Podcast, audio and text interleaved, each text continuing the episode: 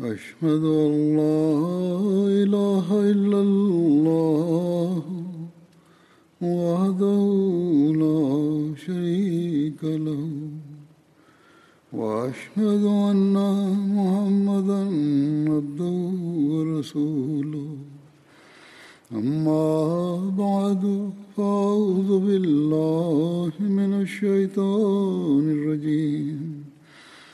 بسم الله الرحمن الرحيم. الحمد لله رب العالمين. الرحمن الرحيم. مالك يوم الدين. إياك نعبد وإياك نستعين. اهدنا الصراط المستقيم. صراط الذين أنعمت عليهم. غير المغضوب عليهم ولا الضالين.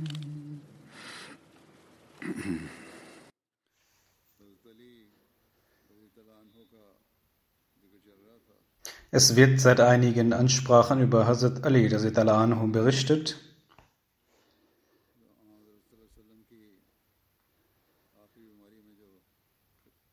Er hat in der Zeit der letzten Krankheitsphase des heiligen Propheten wasallam ihm gedient. Darüber wird in Bukhari berichtet.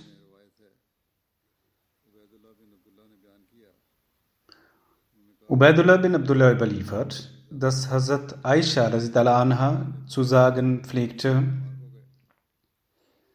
als der heilige Prophet wasallam krank wurde und seine Krankheit stärker wurde, bat er seine Ehefrauen um Erlaubnis, dass er in meinem Haus betreut wird. Sie erlaubten es ihm. Er ging mit zwei Männern und seine Füße hinterließen Spuren auf den Boden. Er war zwischen Hazrat Abbas und einem anderen Mann. Das heißt, er war bei Hazrat Aisha. Er kam von dort heraus, um in die Moschee zu gehen, stützend von zwei Männern.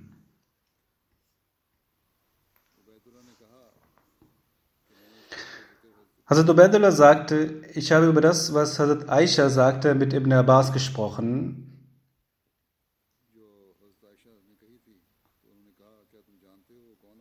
Er sagte, weißt du, wer die beiden Männer waren, die Hazrat Aisha nannte? Er sagte, nein, ich weiß es nicht.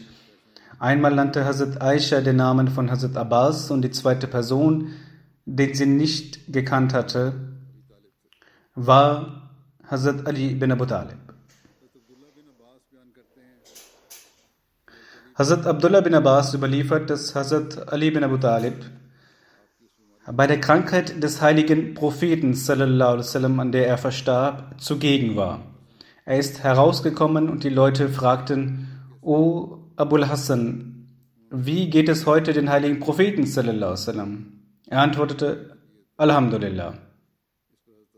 Heute Morgen geht es ihm gut. Daraufhin hat Abbas bin Abdul Muttalib die Hand von Hazrat Ali genommen und gesagt, ich schwöre bei Gott, nach drei Tagen wirst du einem anderen gehorchen. Bei Gott, ich sehe, dass der heilige Prophet wasallam an dieser Krankheit bald sterben wird. Ich erkenne die Gesichter der Kinder von Abdul Muttalib sehr gut wenn sie sterben. Lass uns zum heiligen Propheten wasallam gehen und ihn fragen, wer das Khilafat tragen wird. Wenn es unter uns bleiben wird, werden wir es wissen. Und wenn es ein anderer bekommen wird, werden wir dies auch wissen und äh, Kenntnis davon besitzen. Er wird diesbezüglich ein Vermächtnis hinterlassen. Hazrat Ali sagte, ich schwöre bei Allah, wenn wir dies den heiligen Propheten sallam, fragen und er uns nicht diese Ehre gewähren wird, dann werden die Menschen uns dies auch nicht geben. Bei Gott, ich werde den heiligen Propheten diesbezüglich nicht fragen. Das steht auch in Bukhari. In Bukhari stehen an dieser Stelle die arabischen Worte. Dazu hat Sayyid Waliullah Shah Sahib in seinem Buch geschrieben,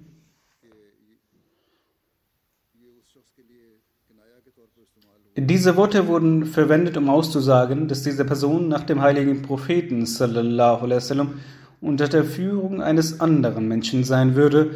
Das bedeutet, dass nach drei Tagen der heilige Prophet wasallam sterben wird.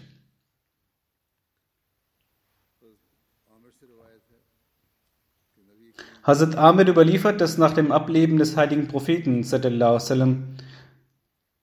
Hazrat Ali Hazrat Fazl und Hazrat Osama bin Zaid das Russel, also die Leichenwaschung des heiligen Propheten sallam, vollzogen. Genau diese Personen setzten ihn auch in das Grab. In einer Überlieferung heißt es, dass diese auch Abdurrahman bin Auf mit dazu nahmen. Zum Bett von Hazrat Ali gegenüber Hazrat Abu Bakr gibt es verschiedene Überlieferungen.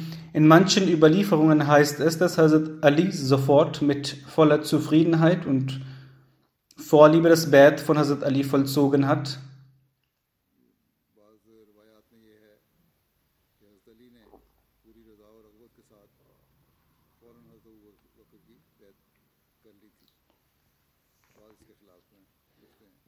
Manche schreiben etwas dagegen.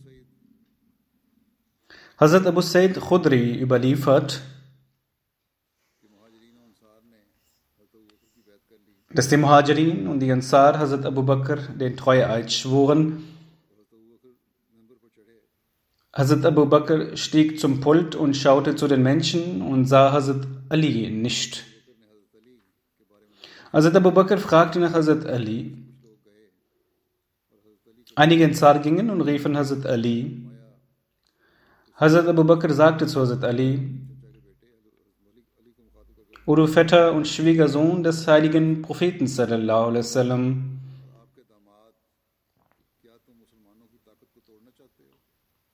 Willst du etwa die Kraft der Muslime brechen? Hazrat Ali sagte, O Kalif des heiligen Propheten wasallam, bestrafen Sie mich nicht. Er machte das Bett auf der Hand von Hazrat Abu Bakr. In dem Geschichtsbuch Tabari heißt es, dass Habib bin Abu Sabit überliefert, Hazrat Ali war bei sich zu Hause, als eine Person zu ihm kam. Es wurde ihm gesagt, Hazrat Abu Bakr ist da, um das Bett entgegenzunehmen. Hazrat Ali hatte ein Hemd an und kam in diesem Zustand heraus, ohne darauf ein Isar, ein langes Gewand oder ein Tuch zu tragen, mit der Befürchtung, dass es zu spät werden würde. Er machte das Bett an der Hand von Hazrat Abu Bakr. Er blieb bei Hazrat Abu Bakr sitzen, er ließ seine Kleider holen, zog die Kleider an und blieb bei Hazrat Abu Bakr. Alama ibn Qasir schreibt, dass Hazrat Ali bin Abu Talib im ersten oder zweiten Tag nach dem Tod des heiligen Propheten sallallahu alaihi wasallam das Bett von Hazrat Abu Bakr abgelegt hat. Dies entspricht auch der Wahrheit, denn Hazrat Ali war stets an der Seite von Hazrat Abu Bakr.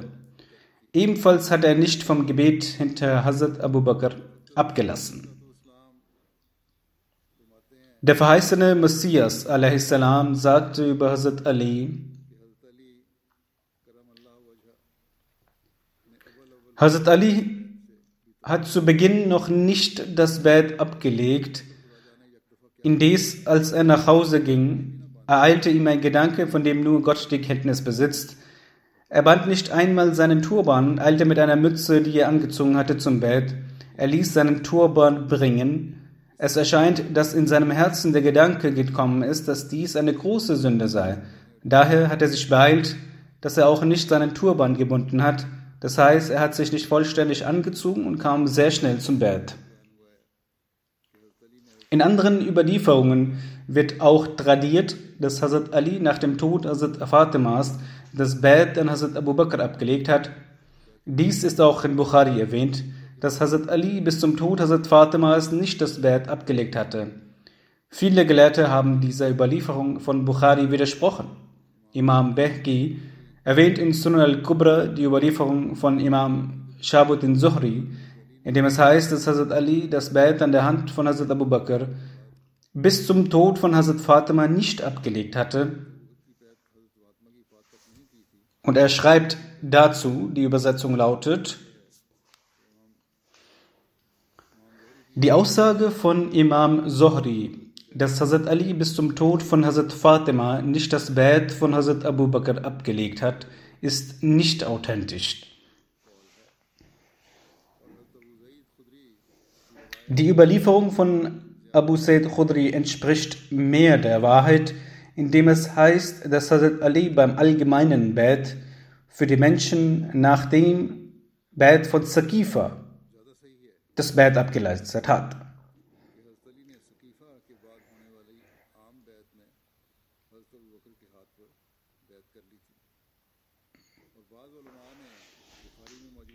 Einige Gelehrte haben der Überlieferung von Bukhari auf diese Weise widersprochen, indem sie das zweite Bett als Bett Tajdid, eine Erneuerung des Betts bezeichnet haben. Die Gelehrten hegten möglicherweise den Gedanken, dass in einem so wichtigen Buch wie Bukhari diese Überlieferung eine bestimmte Bedeutung haben wird und daher sollte dieses zweite Bett einen Namen erhalten. Nun, es ist nicht unbedingt notwendig, dass alle Überlieferungen aus Sahih Bukhari richtig und authentisch sind. Dr. Ali Muhammad Salabi schreibt in seinem Buch Sirat Amir al-Mominin Ali bin Abi Talib, Shakhsiyatuhu wa Asruhu. Gemäß Alama ibn Qasir und vieler anderer Gelehrten hat Hazrat Ali nach sechs Monaten nach dem Tod von Hazrat Fatima sein Bett erneuert. Es wurde der Name Bet Tajdid gegeben, das heißt, er hatte bereits das Bett abgelegt und nach dem Tod von Hazrat Fatima sein Bett erneuert. Alama ibn Qasir schreibt, dass als Hazrat Fatima verstorben ist, hat Hazrat Ali es für angemessen gehalten, sein Bett an Hazrat Abu Bakr zu erneuern. Der verheißene Messias salam schreibt in seinem Buch Sirul Khilafa, welches ein arabisches Buch ist und die Übersetzung folgendermaßen lautet, er spricht über die Anschuldigung der Kritiker gegen Hazrat Abu Bakr und der Aussage dieser Personen, dass Hazrat Ali der erste Kalif sein sollte.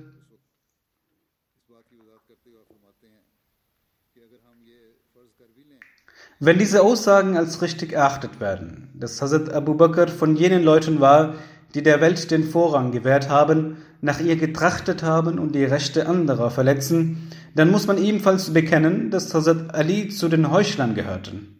Nauzubillah.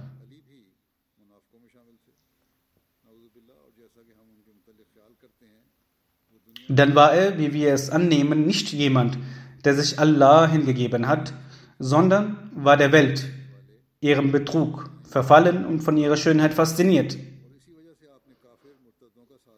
Daher war er weiterhin an der Seite von Ungläubigen und Abtrünnigen. Das heißt, es wird ja gesagt, dass Hazrat Abu Bakr ein Ungläubiger war und es werden sehr harte Worte gegen ihn verwendet.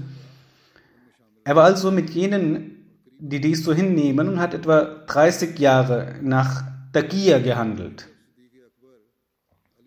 Wenn Hazrat Abu Bakr in den Augen von Hazrat Ali ein Ungläubiger war und jemand, der das Recht eines anderen verletzt hat, wieso war er dann mit dem Bett an seiner Hand einverstanden? Wieso ist er nicht von einem grausamen, abtrünnigen Ort, in dem Unfrieden herrscht, ausgewandert? War die Erde Allahs nicht groß genug, dass er auswandern konnte, so wie die Praxis derer ist, die gottesfürchtig sind? Schau zu dem treuen und hingebungsvollen Hazrat Abraham, wie er seine gesamte Kraft für die Wahrheit verwendet hat. Er ist voller Mut hinausgegangen, und als er sah, dass sein Vater irregegangen bzw. vom rechten Weg abgekommen ist, und als er sah, dass sein Volk Götzen anbetet und sie Gott ablehnen, so hat er sich ohne Furcht von ihnen abgewandt.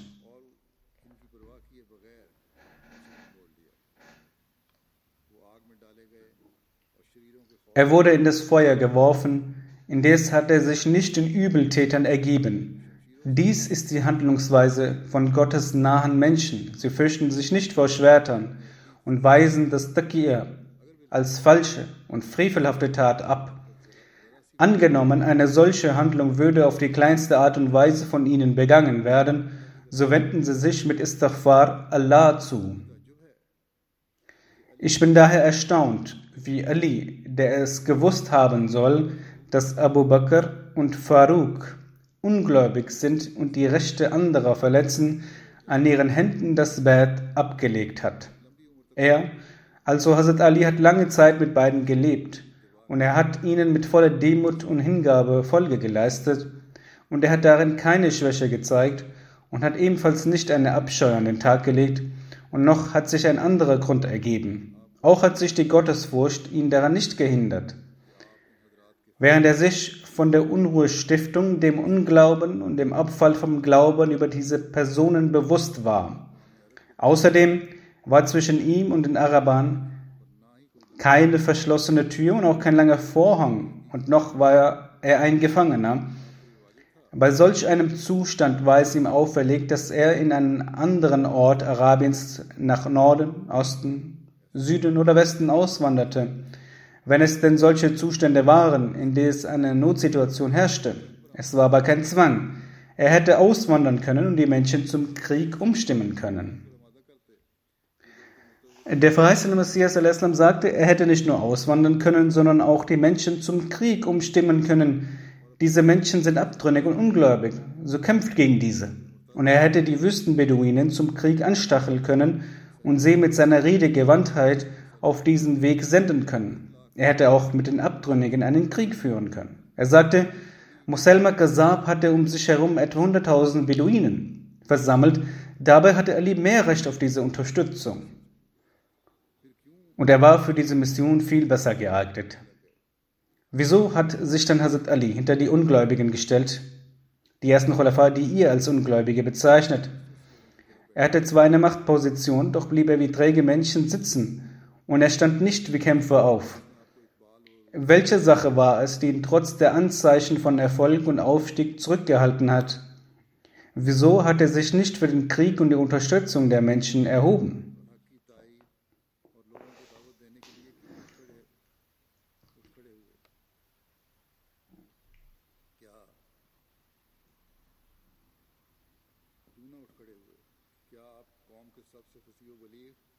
War er denn nicht der fähigste und ausdrucksstärkste Redner aus dem Volk, der den Geist in die Worte einhauchen?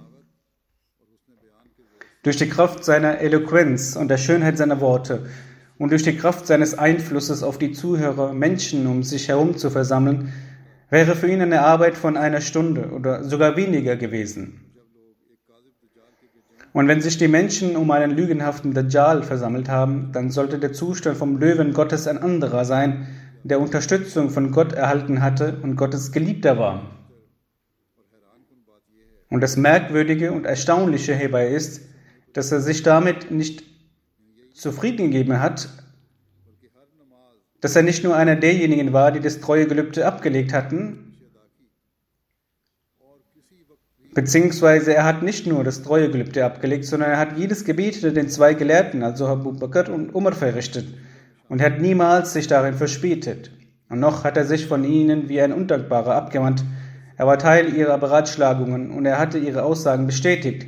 Er hat mit seiner gesamten Anstrengung und Kraft ihnen geholfen und er ist niemals zurückgewichen.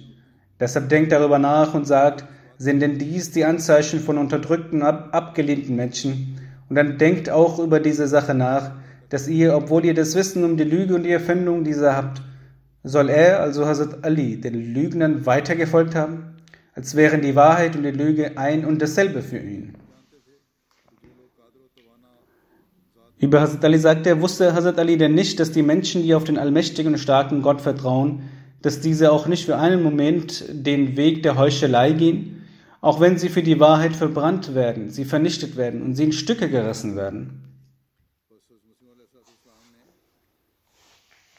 So hat der verheißene Messias salam klargestellt, dass Hazrat Ali niemals die Kalifen vor ihm angefeindet hat, sondern er hat das treue Gelübde bei ihnen abgelegt. Denn die Worte, die ihr über Hazrat Ali sagt, dass er nicht das treue Gelübde bei Hazrat Abu Bakr abgelegt hat, so lässt diese Sache Hazrat Ali von seinem Rang fallen als dass sie ihn im Rang erhöhen würde.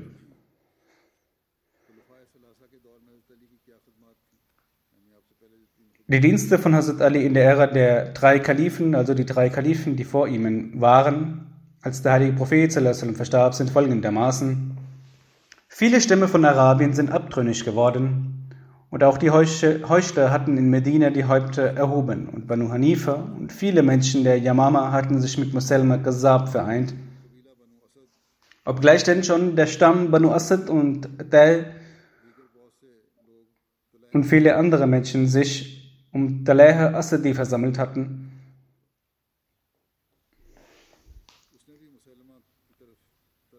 Auch er hatte wie Muselma den Anspruch erhoben, ein Prophet zu sein. Die Schwierigkeiten hatten sich sehr vermehrt und der Zustand wurde immer schlimmer. In dieser Zeit, als Hazrat Abu Bakr eine Truppe unter Osama entsandte, so waren bei ihm sehr wenige Menschen verblieben. Viele Beduinen haben die Absicht gehegt, Medina zu erobern, und sie hatten bereits einen Plan geschmiedet, Medina anzugreifen. Daraufhin hat Hazrat Abu Bakr Siddiq um Medina herum Wachposten aufstellen lassen, die mit ihren Männern um Medina herum wachten und die Nacht verbrachten. Unter den Aufsehen waren Hazrat Ali bin Abu Talib, Hazrat Zubair bin Al-Awam, Talha bin Abdullah, Saad bin Abi Waqas, Abdurrahman bin Auf und Abdullah bin Mas'ud. Also Hazrat Ali war auch der Aufseher von einem Teil der Armee, die für die Wache bestimmt war. Als sich die Nachricht vom Tod des heiligen Propheten sallallahu alaihi wasallam allgemein verbreitet hatte, so sind dann viele Stämme der Araber vom Glauben abgefallen und sie wandten sich von der Abgabe der Zakat zurück. Hazrat Abu Bakr Siddiq hatte vor, mit ihnen zu kämpfen. Es ist von Urwa überliefert, dass Hazrat Abu Bakr mit den Muhajirin und Ansar von Medina aufbrach und als sie dann an einen kleinen See auf der Höhe gegenüber dem Plateau von Najd gelangten, so liefen die Beduinen von dort samt ihren Kindern fort.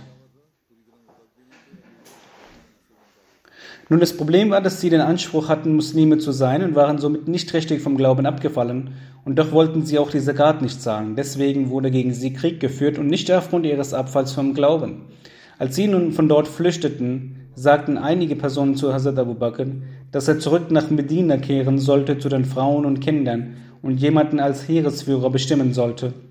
Da die Gefährten hierauf bestanden, bestimmte Hazrat Abu Bakr Hazrat Khalid bin Walid zum Heeresführer und gab ihm folgende Anweisung. Wenn sie den Islam annehmen und die Zakat zahlen, also wenn sie wieder das Bett ablegen, äh, die Zakat zahlen, dann kann jeder, der zurückkehren möchte, zurückkommen. Anschließend kehrte Hazrat Abu Bakr nach Medina zurück. Hazrat Muslim berichtet, dass aus der Geschichte hervorgeht, dass Hazrat Umar in der Zeit seiner Khilafat Hazrat Ali zum Amir Medinas bestimmte, wenn er selbst auf Reisen gehen musste. So steht in Tariq Tabari, in der Schlacht an der Brücke mussten die Muslime eine Niederlage gegen die persischen Streitkräfte hinnehmen. Daraufhin beschloss Hazrat Umar nach Beratschlagung mit einigen Gefährten, dass er selbst mit einem islamischen Heer zur Grenze Persiens reist. Als seine Vertretung bestimmte Hazrat Ali zum Gouverneur Medinas.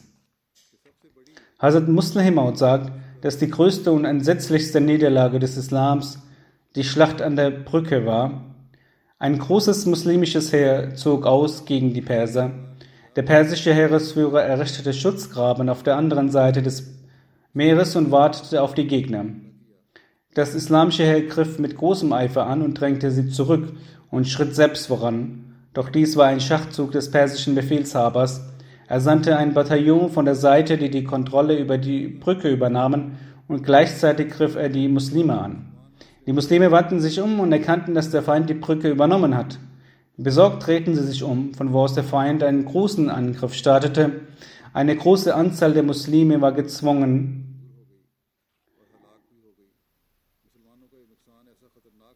in den Fluss zu springen und viele starben dabei. Dieser Schaden der Muslime war so groß, dass sogar Medina davon erschüttert wurde. Hazrat Umar versammelte die Bewohner Medinas und sagte, nun ist keine Barriere mehr zwischen Medina und Persien. Medina ist jetzt vollständig schutzlos. Daher ist es durchaus möglich, dass der Feind in wenigen Tagen hierher gelangt. Deswegen möchte ich nun selbst als Heeresführer dahin gehen. Die Anwesenden befürworteten diese Entscheidung, doch Hazrat Ali sagte, Gott bewahre, aber sollten sie den Märtyrertod sterben, werden die Muslime zerstreu zerstreut werden und ihre Einheit verlieren. Daher sollten sie jemanden anderen an ihrer Stelle schicken. Daraufhin schrieb Hazrat Umar zu Hazrat Saad, der im Krieg mit den Römern in Syrien beschäftigt war, dass dieser so viele Soldaten wie er kann nach Medina schicken soll. Da Medina gerade vollständig schutzlos ist und sollte der Feind nicht aufgehalten werden, würde Medina erobert werden. Als sich in der Zeit des Khilafats von Hazrat Usman Unruhen ausbreiteten, gab Hazrat Ali Ratschläge, um diese Unruhen zu beseitigen. Einmal fragte ihn Hazrat Usman, was der Grund für die Unruhen im Land sei und wie man diese beseitigen könne. Hazrat Ali sagte mit großer Aufrichtigkeit und Offenheit, dass der Grund für die vorherrschenden Unruhen an den Ungerechtigkeiten seiner Regierungsbeamten liege. Hazrat Usman sagte, ich habe bei der Auswahl der Regierungsbeamten die gleichen Kriterien vor Augen gehalten, die zu Zeiten von Hazrat Umar galten. Daher verstehe ich die allgemeine Abgeneigtheit ihnen gegenüber nicht. Hazrat Ali antwortete darauf, das stimmt zwar, doch Hazrat Umar behielt die finale Durchführung stets in seiner Hand. Außerdem war seine Bestrafung so streng, dass sogar das widerspenstige Kamel Arabiens vor Angst aufschrie. Er überwachte alles mit einem sehr strengen Auge. Sie hingegen sind viel zu sanft und genau diese Sanftmut nutzen ihre Regierungsbeamten aus und tun und lassen, was sie möchten und sie erfahren nicht einmal davon. Die Bürger denken, dass alles, was die Regierungsbeamten tun, die Ausführung der Anweisungen des Kalifen sind, und so machen Bürger sie verantwortlich für alle Ungerechtigkeiten.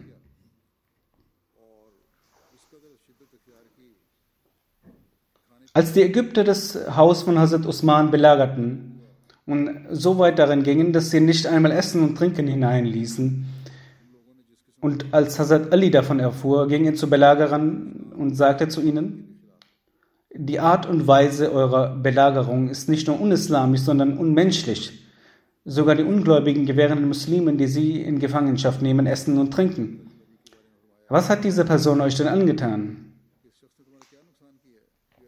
Hazrat Ali fragte sie bezüglich Hazrat Usman, was hat diese Person euch angetan, dass ihr solche Härte walten lässt?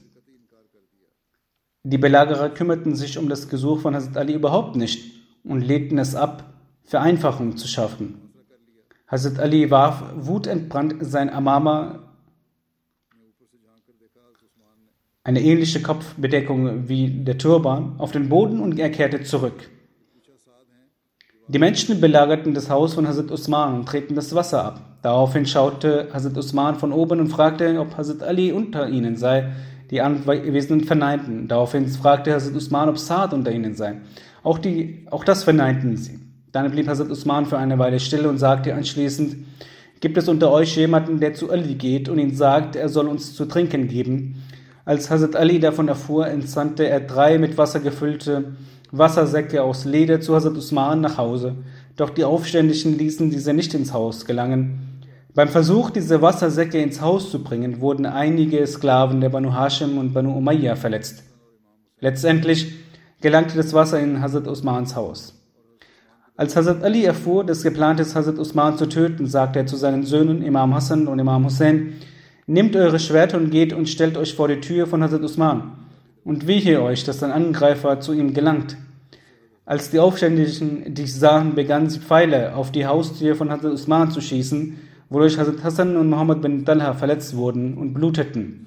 Zur gleichen Zeit sprang Muhammad bin Abu Bakr mit zwei seiner Gefährten aus dem Haus eines Ansaris in das Haus von Hazrat Usman und sie ermordeten ihn. Als Hazrat Ali davon erfuhr und sah, dass Hazrat Usman getötet wurde, fragte er seine Söhne, wie konnte Hazrat Usman sterben, obwohl ihr die Wächter von seiner, vor seiner Tür wart? Er sagte dies und ohrfeigte Hazrat Hassan. Er schlug mit seiner Handfläche auf die Brust von Hazrat Hussein. Er schimpfte mit Muhammad bin Talha und Abdullah bin Zubair und ging wütend nach Hause. Shidad bin Aus berichtet, am Yom ad-Dar, als die Menschen Hazrat Usman umzingelt hatten, Yom ad-Dar heißt jener Tag, an dem die Dissidenten Hazrat Usman bei sich zu Hause umzingelten und ihn grausam töteten.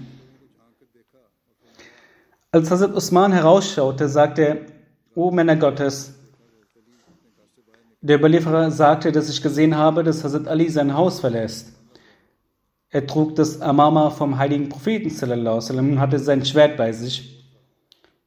Vor ihm war eine Gruppe von Ansar und Muhajirin, zu denen gehörten auch Hazrat Hassan und Hazrat Abdullah bin Amr. Sie haben die Dissidenten angegriffen und sie verjagt. Sie kamen dann zu Hazrat Usman, Hazrat Ali sagte, O Amir al-Mu'minin, Friede sei mit ihnen. Der heilige Prophet sallam, erlangte zu jenem Zeitpunkt den Höhepunkt und die Stabilität des Glaubens, als er mit den Teilnehmern gegen die Dissidenten gekämpft hat und mit seinen Anhängern gegen die Abtrünnigen gekämpft hat. Ich sehe bei Gott, dass diese Menschen sie töten wollen. Geben Sie uns die Erlaubnis, gegen sie zu kämpfen. Hazrat Usman sagte, jeder, der Gott als wahrhaftig wahrnimmt und sagt, dass ich der Rechtmäßige bin, er soll um Gottes Willen und nicht für mich kämpfen. Er soll weder sein Blut vergießen noch wegen mir Blut vergießen. Hazrat Ali wiederholte seine Aussage, doch Hazrat Usman antwortete wieder das Gleiche. Der Überlieferer sagte, dass ich dann sah, wie Hazrat Ali aus dem Hause ging. Er sagte, O Allah, du weißt, dass wir alles getan haben, was wir tun konnten. Er ging in die Prophetenmoschee. Es war Zeit für das Gebet. Die Menschen sagten, O Abul Hassan, gehen Sie nach vorne und leiten Sie das Gebet. Hazrat Ali sagte, ich kann nicht das Gebet leiten, wenn der Imam umzingelt ist. Ich werde alleine beten. Er betete alleine und ging zurück. Hazrat Alis Sohn kam und sagte, O Vater, ich schwöre bei Gott, die Menschen haben das Haus von Hazrat Usman angegriffen. Er sagte, Inna lillahi wa inna ilaihi raji'un. Wahrlich Allah sind wir und zu ihm kehren wir heim. Ich schwöre bei Gott, sie werden ihn töten. Die Leute fragten Hazrat Ali, wo wird Hazrat Usman nach dem Märtyrertod sein? Hazrat Ali antwortete, ich schwöre bei Gott, er wird im Paradies sein. Die Menschen fragten, wo werden die anderen sein, die ihn getötet haben? O Abul Hassan, wo werden die Leute sein? Hazrat Ali antwortete, ich schwöre bei Gott, sie werden im Feuer sein. Er sagte dies dreimal. Hazrat Muslim schildert die Situation folgendermaßen. Als die Rebellen Medina belagert hatten, gingen die Leute von Ägypten zu Hazrat Ali. Er führte außerhalb von Medina eine Armee an und er war dabei, den Gegner zu schlagen. Sie kamen zu ihm und sagten, dass Hazrat Usman aufgrund seiner schlechten Organisation nun nicht mehr als Kalif fähig ist. Wir sind gekommen, um ihn abzuspalten und wir hoffen, dass Sie nach ihm dieses Amt annehmen werden. Er vernahm ihre Worte und hat mit seinem Stolz für die Religion, was auch das Recht von einem Mann seines Ranges war, diese Menschen fortgeschickt. Und er war sehr hart im Umgang mit ihnen. Er sagte, Alle frommen Menschen wissen, dass der heilige Prophet sallam,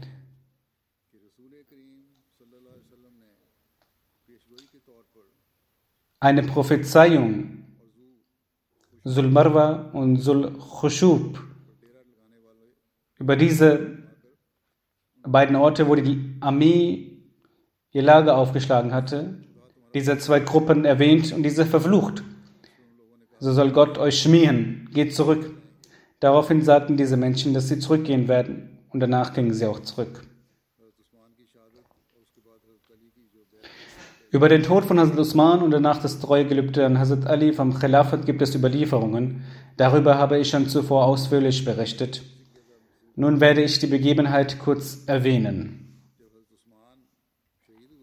Als Hazrat Usman getötet wurde, so sind dann alle Menschen zu Hazrat Ali gegangen unter diesen waren die Gefährten und andere Menschen. Alle sagten dies, dass Ali der Führer der Gläubigen sei. So erschienen diese bei ihm zu Hause und sie sagten, dass sie das treue Gelübde bei ihm ablegen wollen. Strecken sie ihre Hand aus, denn sie haben eher das Recht dazu. Daraufhin sagte Hazrat Ali, dies ist nicht eure Aufgabe. Es ist die Aufgabe der Gefährten von Badr.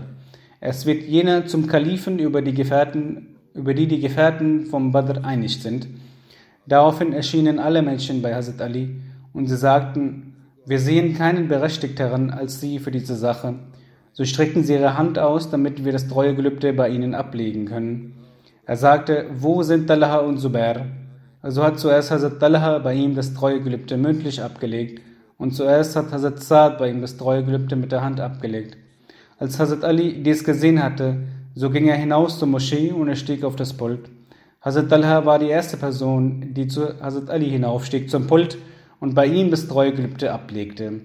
Nach ihm hat Hazrat Zubair das Gelübde abgelegt und dann legten die übrigen Gefährten das Treuegelübde ab.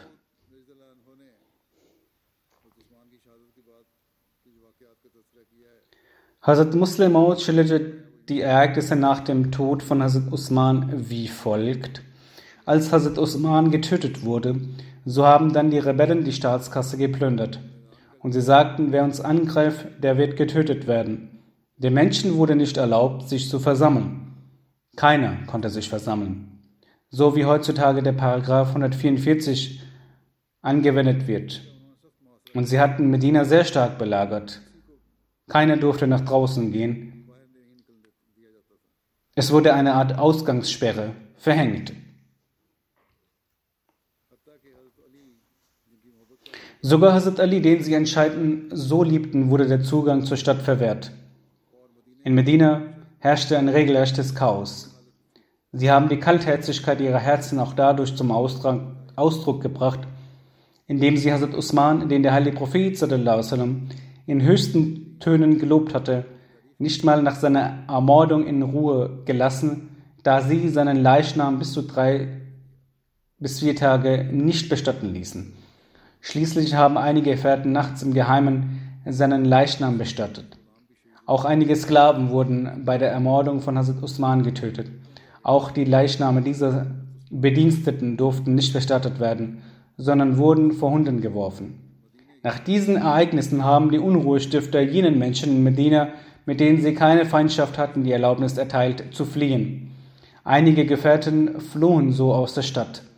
Nach fünf Tagen hatte Medina keinen Führer mehr.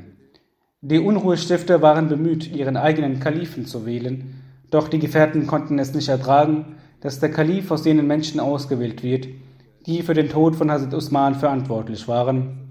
Die Unruhestifter gingen zu Hazrat Ali, Hazrat Zubair und Hazrat Talha und forderten sie auf, sich zum Kalifen zu ernennen, doch sie lehnten es ab. Nach der Ablehnung und der Erkenntnis, dass die Muslime niemanden von ihnen als Kalifen anerkennen würden, begannen sie auch diesen Gefährten gegenüber Härte zu zeigen. Sie wussten, wenn nun kein Kalif gewählt wird, dann wird sich die gesamte muslimische Welt gegen sie vereinen. So rufen sie aus, dass in den nächsten zwei Tagen ein Kalif gewählt werden muss. Ansonsten würden sie die großen Gefährten wie Hazrat Ali, Hazrat Talha und Hazrat Zubair umbringen. Die Bewohner von Medina bekamen Angst, denn jene Menschen, die nicht davor zurückgeschreckt sind, den Kalifen zu ermorden, würden auch bereit sein, ähnliches mit den Bewohnern und ihren Kindern zu tun. Sie gingen zu Hazrat Ali und baten ihn, sich zum Kalifen zu ernennen. Er lehnte es ab und begründete dies, dass wenn ich mich zum Kalifen ernenne, werden die Menschen behaupten, ich hätte Hazrat Usman ermordet und dies kann ich nicht ertragen. Das gleiche haben auch Hazrat Talha und Hazrat Zubair geantwortet. Auch die anderen Gefährten lehnten es ab, sich zum Kalifen zu ernennen. Schließlich gingen sie wieder zu Hazrat Ali und baten ihn, diese Last zu tragen. Letztendlich willigte Hazrat Ali unter dieser Bedingung ein, dass alle Muslime versammelt werden sollen und zustimmen sollen. So wurden alle versammelt und stimmten zu. Manche jedoch bestanden darauf, dass sie einen Kalifen erst dann akzeptieren, wenn jene Personen, die für den Tod von Hazrat Usman verantwortlich sind, zur Rechenschaft gezogen werden. Andere wiederum bestanden darauf, dass auch die Meinung jener Muslime, die außerhalb der Stadt leben, eingeholt werden sollte, jedoch war die Anzahl dieser Personen sehr gering.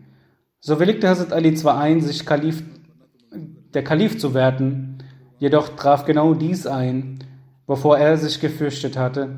Die gesamte muslimische Welt begann zu behaupten, dass Hazrat Ali für die Ermordung von Hazrat Usman verantwortlich sei. Hazrat Muslim Maud schreibt, auch wenn man über alle charakterlichen Besonderheiten von Hazrat Ali hinabsieht, bezeugt das Annehmen des Khilafats von Hazrat Ali in so einer heiklen Situation den herausragenden Mut und Stärke von Hazrat Ali. Es ist überaus lobenswert, dass er für den Islam seine eigene Ehre und Würde geopfert hat und so eine große Last auf sich genommen hat.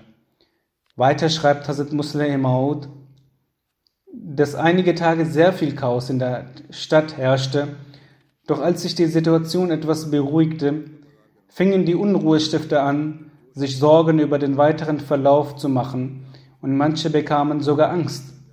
Einige gingen nach Syrien, in der Annahme, dass Hazrat Muawiyah eine große Persönlichkeit ist und Vergeltung für die Ermordung von Hazrat Usman üben wird. So gingen sie dorthin und fingen an, Gerüchte in die Welt zu setzen, dass Hazrat Usman ermordet wurde und niemand bereit ist, Vergeltung auszuüben. Manche gingen nach Mekka und sagten dort zu Hazrat Aisha und Hazrat Zubair, wie traurig es sei, dass ein Kalif ermordet wird und die Muslime schweigen. Manche gingen zu Hazrat Ali und sagten ihm, dass es nun eine heikle Situation ist und es drohe, dass die muslimische Welt auseinanderbricht. Hazrat Ali solle, um das zu vermeiden, das Bad annehmen, damit die Angst der Menschen verschwindet. Auch die Gefährten in Medina sagten, dass es das Beste wäre, wenn Hazrat Ali das Khilafat akzeptiere. Als Hazrat Ali von allen Seiten aufgefordert wurde und er mehrmals ablehnte, willigte er schließlich ein und nahm das Bad an. Es steht außer Frage, dass dieses Verhalten von Hazrat Ali äußerst weise war. Wenn er zu diesem Zeitpunkt das Khilafat nicht akzeptiert hätte, dann würde der Islam noch mehr Schaden annehmen als der Krieg zwischen Hazrat Ali und Hazrat Mawiyah.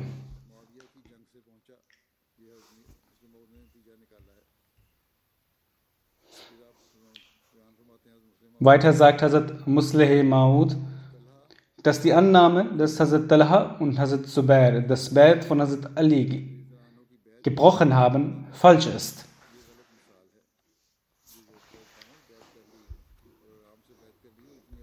Diese Annahme bestätigt die Unwissenheit über die Geschichte des Islam.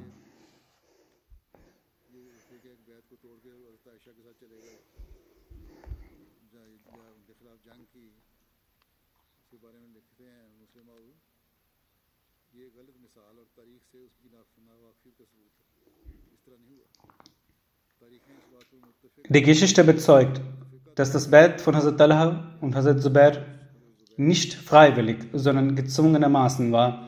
In Tawari gibt es eine Überlieferung, in der es heißt, dass die Menschen nach der Ermordung von Hazrat Usman einen neuen Kalifen wählen wollten.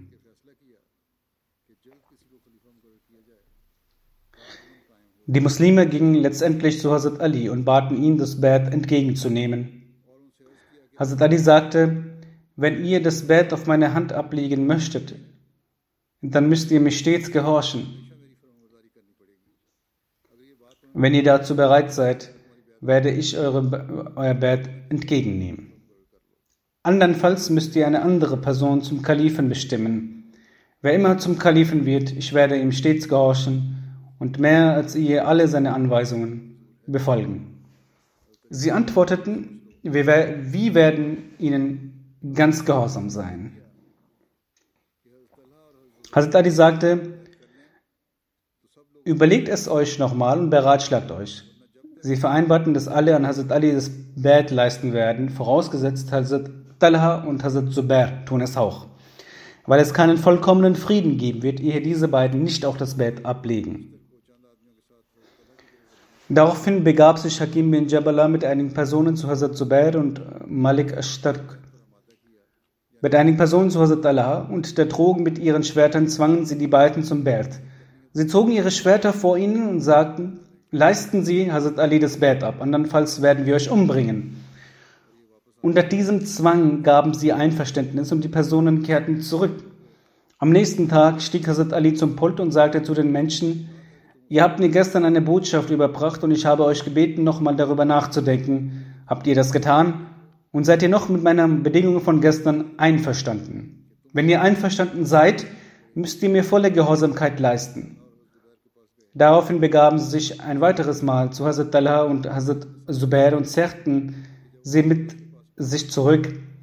In der Überlieferung heißt es ganz deutlich, als sie sich zu Hazrat Talha begaben und ihn aufforderten, das Bett abzulegen, antwortete er, ich leiste dieses Bett unter Zwang, nicht mit Freude. Das gleiche antwortete auch Hazrat Zubair, als die Leute ihn um Bett aufforderten. Ihr zwingt mich dazu, dieses Bett zu leisten. Ich mache es nicht aus meiner Absicht heraus. So überliefert Abdurrahman bin Jundub von seinem Vater. Nach der Übermordung von Hazrat Usman begab sich Ashtar zu Hazrat Talha und forderte ihn zum Bett auf. Er antwortete, ich brauche mehr Zeit. Ich möchte sehen, wie sich die Leute entscheiden. Aber er gab nicht nach und zerrte ihn mit Gewalt mit sich mit so wie man eine Ziege hinterherzieht.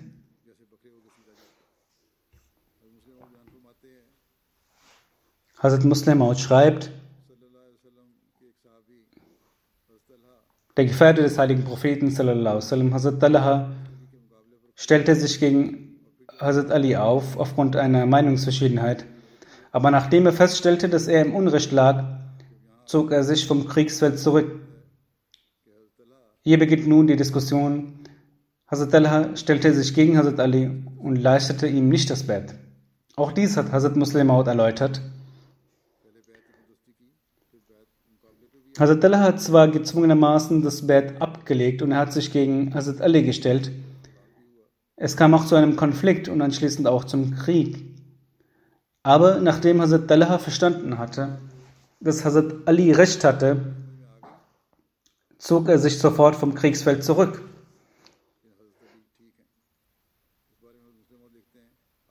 Diesbezüglich schreibt Hazrat Muslim Maud, Hazrat Talha war auf dem Weg nach Hause, als ihn ein Mann aus der Partei von Hazrat Ali auflauerte und tötete.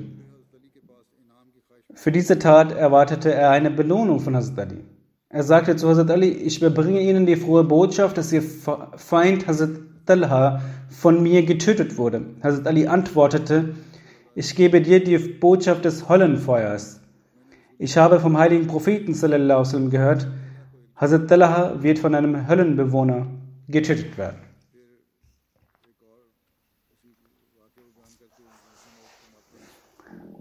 Über diese Begebenheit schreibt Hazrat Muslim Maud an einer anderen Stelle, dass Sor bin Madza zu Hakim in einer Überlieferung berichtete, am Tag der Kamelschlacht Schlacht lief ich an Hazrat Talha vorbei. Zu dieser Zeit war er am Sterben. Er fragte mich, zu welcher Partei ich gehöre. Ich antwortete, zu der Jamaat des Amir al-Mu'minin Hazrat Ali. Er sagte zu mir, strecke deine Hand aus, damit ich mein Bett ablegen kann. Somit legte er auf meine Hand sein Bett ab und starb. Ich berichtete diesen Vorfall zu Hazrat Ali. Er erwiderte, Allah ist groß, Allahu Akbar. In welch beeindruckender Weise hat sich die Aussage des Propheten Gottes bewahrheitet.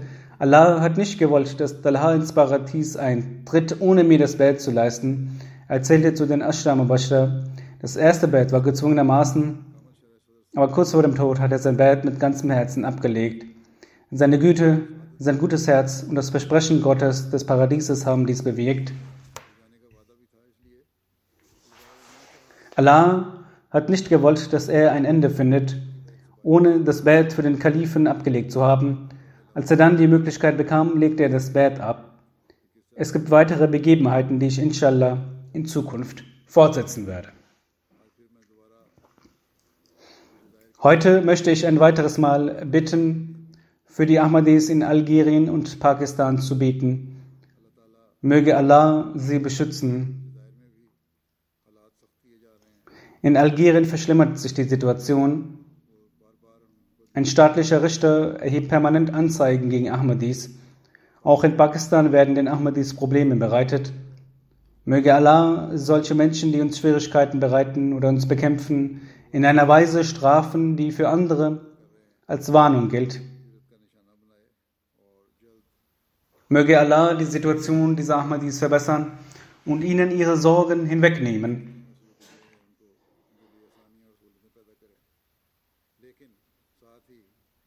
Aber ich möchte die Ahmadis und vor allem die Ahmadis in Pakistan nochmals darauf aufmerksam machen, dass die erwartete Aufmerksamkeit und Achtung auf die Gebete immer noch nicht zu erkennen ist. Richten Sie Ihre Aufmerksamkeit auf die Gebete mehr als zuvor. Möge Allah uns zügig von diesen Schwierigkeiten befreien und uns unsere Sorgen hinwegnehmen.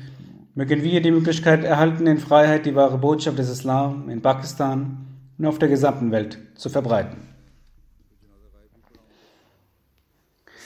Nach dem Freitagsgebet werde ich auch Totengebete leiten. Das erste Totengebet ist von Dr. Tahir Ahmed Sahib aus Rabwa. Er war der Sohn des Märtyrer Chaudhry Abdurazak Sahib, der ehemalige Amir des Stadtbezirks Nawabshah. Er verstarb am 4. Dezember im Alter von 60 Jahren aufgrund eines Herzinfarkts. Wahrlich Allah sind wir und zu ihm kehren wir zurück. Er war ein staatlich angestellter Arzt. 1995 erlitt er den ersten Herzinfarkt Trotz schlechtem Gesundheitszustand ließ er sich nach Mitti postieren, um unter dem Programm des Waqf-e-Jadid im Al-Mahdi-Krankenhaus dienen zu können. Dr. Saib war Augenspezialist und jeden Abend und sonntags behandelte er Patienten mit Augenerkrankungen. An freien Tagen kam er zum Mahdi-Krankenhaus. Er nahm regelmäßig an medizinischen Camps teil und operierte manchmal den ganzen Tag. In Tarparkar wurde er nicht nur von den Jamaat-Mitgliedern, sondern auch von Nicht-Ahmadis sehr gemocht. Er war von jedermann geliebt. Er hatte auch eine Bypass-Operation des Herzens und in den letzten Jahren litt er zwei, dreimal unter starken Beschwerden. Doch er führte seine Arbeit in Tarparkar fort. In Mitti leistete er circa 15 Jahre humanitäre Arbeit. Er war ein großer Helfer der Armen und sehr gastfreundlich. Er zollte dem Khilafat und der Institution der Jamaat großen Respekt. Mit der Gnade Allahs trat er schon in der Jugend dem System der Wasiyat bei. Er nahm an jeder finanziellen Tahrik mit großem Eifer teil. Möge Allah dem Verstorbenen gnädig sein, ihm vergeben und seinen Rang erhöhen und auch seine Kinder dazu befähigen, seine Tugenden zu befolgen und fortzuführen.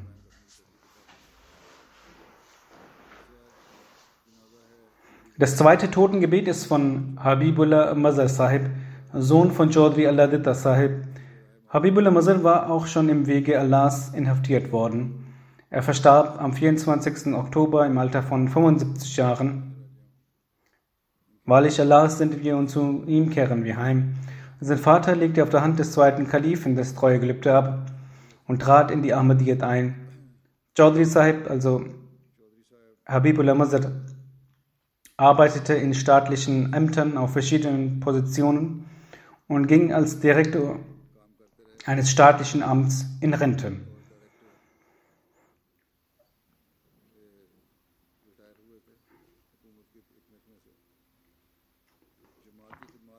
Seine Dienste für die Jamaat belaufen sich auf über 50 Jahre, in denen er vom Qaid Majlis bis hin zum Sam Ansarullah und anderen verschiedenen Amts verschiedenen Ämtern der Jamaat und als Sadr der Gemeinde diente. Die allererste Strafanzeige zur Todesstrafe unter dem Blasphemiegesetz Nummer 295, die jemals gegen einen Ahmadi erstattet wurde, war gegen den ehrenwerten Chaudhry Habibullah Mazasahib. Die Anzeige wurde am 29. Oktober 1991 im Polizeirevier Shahdara erstattet. So war er aus geschichtlicher Hinsicht der erste Ahmadi, der aufgrund dieses Gesetzes für den Weg Allahs im Gefängnis Leiden ertragen musste. Das Sessions Court Bezirksgericht hatte zwar für ihn geurteilt, doch aufgrund des Einspruchs der Feinde im High Court lehnte der Richter des High Court Abdul Majid seinen Freispruch in dieser Blasphemie-Anklage ab. Um ihn zu bestrafen, unternahmen die Feinde alles, was damals möglich war. Sie versuchten dies auf einer sehr großen Ebene. Sie verteilten auf Englisch und Urdu Flyer und nutzten viele unangemessene Worte gegen ihn. Jedenfalls hielt Chaudhry Habibullah Sahib mit großer Tapferkeit und Mut Allahs Willen folgend alle Leiden der Gefangenschaft aus. Dann öffnete Allah solche Wege, dass nur in wenigen Monaten Mittel für seine Freilassung geschaffen wurden.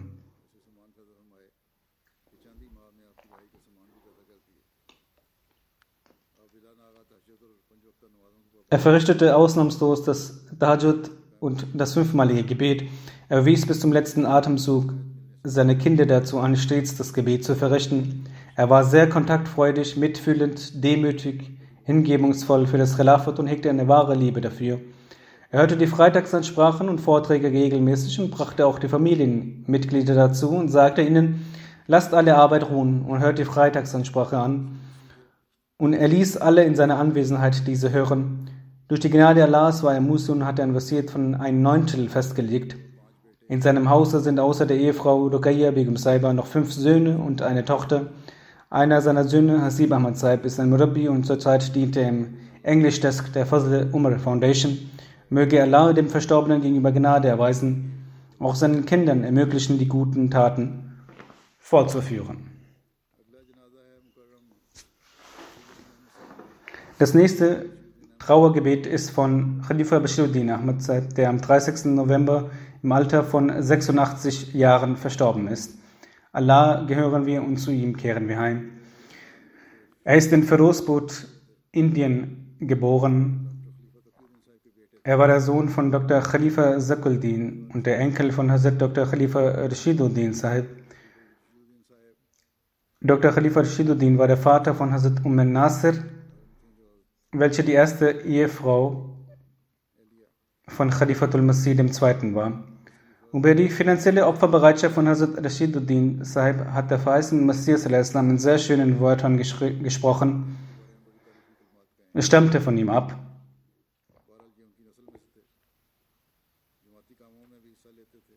Er beteiligte sich an der Arbeit der Gemeinde und lud nicht Ahmadis zu sich nach Hause ein, um Tablik zu machen. Im Jahre 1998 kehrte er nach Schweden zurück.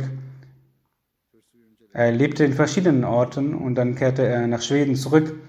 Im Jahre 1999 hatte er dort einen Herzinfarkt. Er wurde dann gesund und widmete sich dann der Arbeit. Er war auch Sekretär Tablik. Er kam jährlich mit seiner Ehefrau und seinen Kindern hier nach UK für die Jalsa.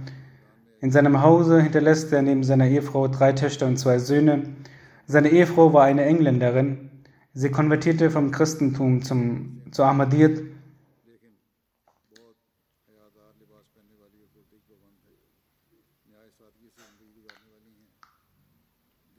Sie ist eine sehr einfache Frau, trägt schamvolle Kleidung, hält das Badda-Gebot ein. Sie führt ein einfaches Leben.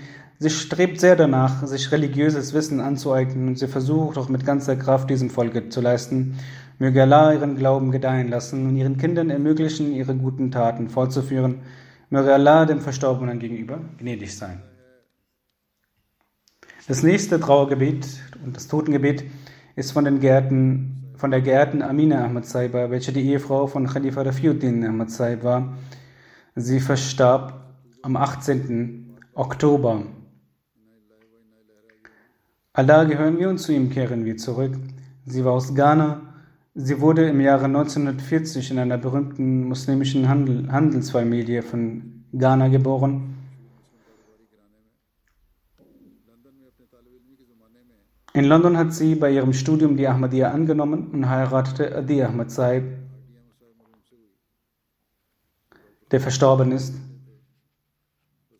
Er war der Sohn von Dr. Khalifa Zakuddin, und aus dem Nachwuchs von Hazrat Dr. Khalifa Rashiduddin. Die Verstorbene war eine mitfühlende, sich um andere sorgende und eine gastfreundliche Frau. Sie hielt die Gebete ein. Sie war stets besorgt um ihre Gebete. Trotz schwacher Gesundheit verrichtete sie das Tahajjud-Gebet. Sie rezitierte regelmäßig den Heiligen Koran. Trotz ihrer schwachen Gesundheit und äh, dem Krebs nahm sie an fast allen Jalsas vom Vereinigten Königreich teil Sie hatte einen festen Glauben an das Gebet. Sie hatte zu Khilafat eine aufrichtige und loyale Bindung. Wann immer sie mich traf, bat sie um Dua. Möge Allah ihr gegenüber barmherzig und gnädig sein und ihren Kindern ermöglichen, eine starke Bindung zum Khilafat aufzubauen.